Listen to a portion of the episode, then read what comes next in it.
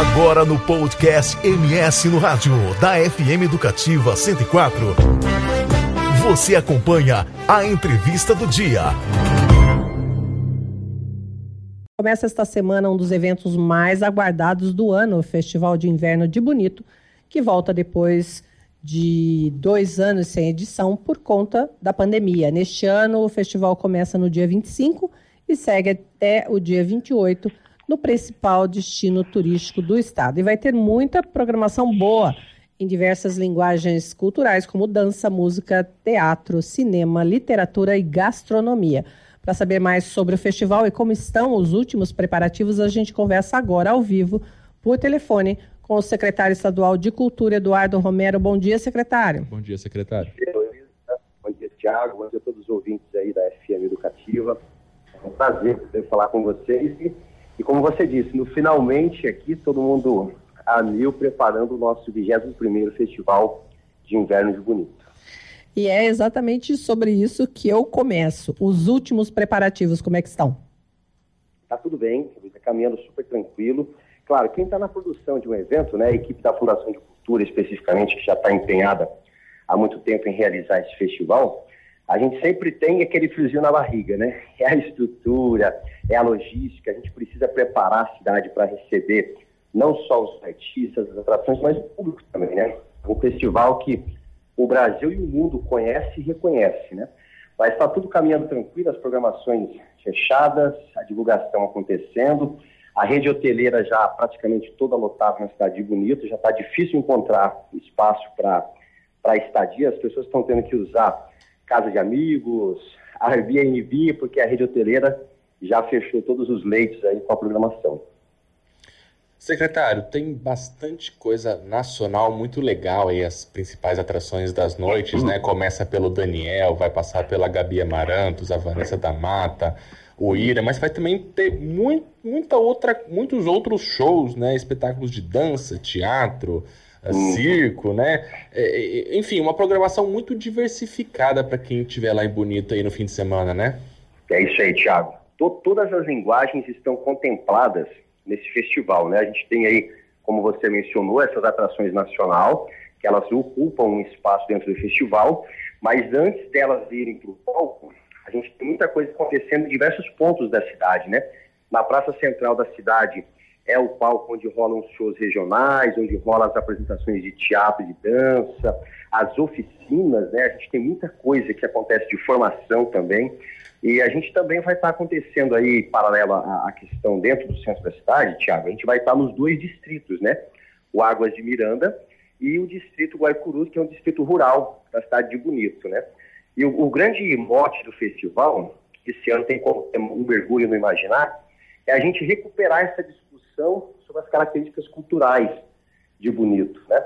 Então a gente tem assim, como eu costumo dizer, programação de mamana caducando, coisas que começam no início do dia e terminam com os grandes shows, né? E, e, além disso, os espaços também de exposição, né? A gente tem, por exemplo, as tendas que apresentam as artes visuais, as artes visuais estão bem presentes nesse, nesse festival também, tanto com produção local como as produções de referência que o Marco leva, né, que é o Museu de Arte Contemporânea. Nós temos os, estantes de artesanato, né, que também vão estar não só à exposição, mas vendas também. A tenda dos saberes indígenas, que é uma tenda tradicional e que a gente vai ter a oportunidade de reunir representantes das oito etnias indígenas do Mato Grosso do Sul, apresentando sua arte, sua cultura. Inclusive, o povo guarani vai estar com uma réplica de uma casa de reza, que é um, um elemento cultural muito importante da tradição guarani, né? E a tenda da cidadania, que também vai estar prestando serviços de utilidade pública, de políticas públicas que são desenvolvidas pelas subsecretarias de direitos que a gente tem aqui junto com a CECIC. Enfim, é uma programação para todos os gostos, para todas as formações e para todas as experiências. Agora, secretário, é, já no primeiro dia, né, no dia 25, a gente tem a apresentação da companhia pernambucana e de uma companhia pernambucana e do argentino Sebastião Godoy. É, fala um pouquinho para a gente dessa importância da diversidade de atrações e dessas linguagens culturais, né, que sempre foi a marca do festival. É, Elô, bem lembrado, né, essa, essa, diversidade, ela é a identidade do Festival de Inverno de Bonito, que já está na sua 21ª edição. E é um intercâmbio cultural. Né? Então, nós temos 12 estados fazendo parte da programação, mais o país da Argentina, que também traz aí a sua experiência com a arte circense, né? Secretário, uma coisa muito legal, eu estava lá no lançamento, é, as oficinas de gastronomia. Não sei se é a primeira vez, é que eu não lembro das outras, também teve oficina de gastronomia, mas acho que é um diferencial muito legal para a edição de 2022, né? E, e, são chefes muito nossos também, né? Nossos, é. A gente tem um evento chamado Cozinha Show, que onde esses chefes, que são sumatogrossenses, né, eles apresentam o seu cardápio feito com coisas regionais. Então, são receitas valorizando aquilo que a gente tem aqui no Cerrado o Cumbaru, a Guavira, por exemplo, né, são coisas bem conhecidas do sul Mato Grossense, mas como isso pode, o próprio Jatobá, como isso pode enriquecer a nossa culinária e criar uma identidade gastronômica, né? A gente, a gente pensa sempre o festival na seguinte forma, as pessoas vão para os lugares para terem experiências gastronômicas, experiências de paisagens e experiências culturais. Então a gente precisa ter esses três elementos conectados para que as pessoas queiram ir para esses lugares, né? Bonito tem as belezas cênicas, então paisagem a gente não tem que se esforçar em nada. Bonito tem essa tradição de reunir uma diversidade cultural, que é o que o festival faz, e a gastronomia, que é essa troca de saberes locais. Né? Por exemplo, na região acontece o famoso Festival da Guavira, então já existe uma tradição de usar a própria Guavira em várias receitas, né? E quando a gente fala de gastronomia, nós estamos falando de patrimônio também, né? O patrimônio que pode ser material ou imaterial, nesse caso, o patrimônio gastronômico que junta os sabores e, e os fazeres aí de cada região. É, secretário, é, a gente sabe, né? Começamos a falar da volta do, do festival depois da pandemia e é uma alegria, né, para o pessoal de Bonito que sofreu muito é, durante essa pandemia, principalmente é, a questão do turismo. Como é que o senhor vê isso? Aí, é, é, um momento muito importante, Luísa, pelo seguinte, né? Nós tivemos a experiência agora recente com o Festival de Corumbá, que teve uma adesão super bacana, o América do Sul, as pessoas participaram, integraram.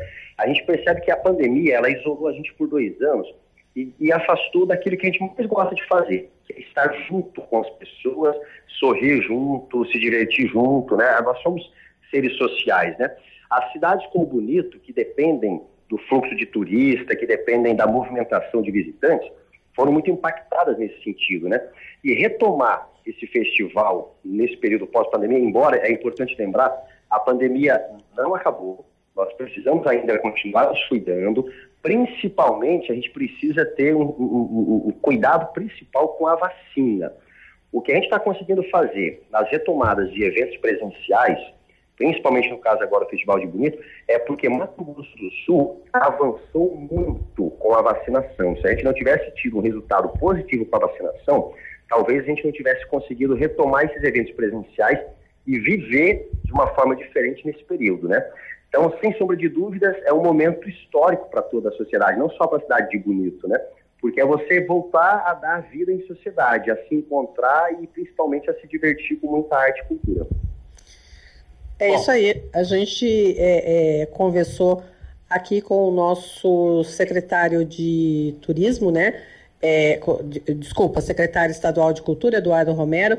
É, secretário, muito obrigada pela sua participação. Quinta-feira a gente se encontra, a equipe da TVE e da rádio já vai estar aí para acompanhar o festival e fazer essa divulgação dos, de tudo que está acontecendo por aí.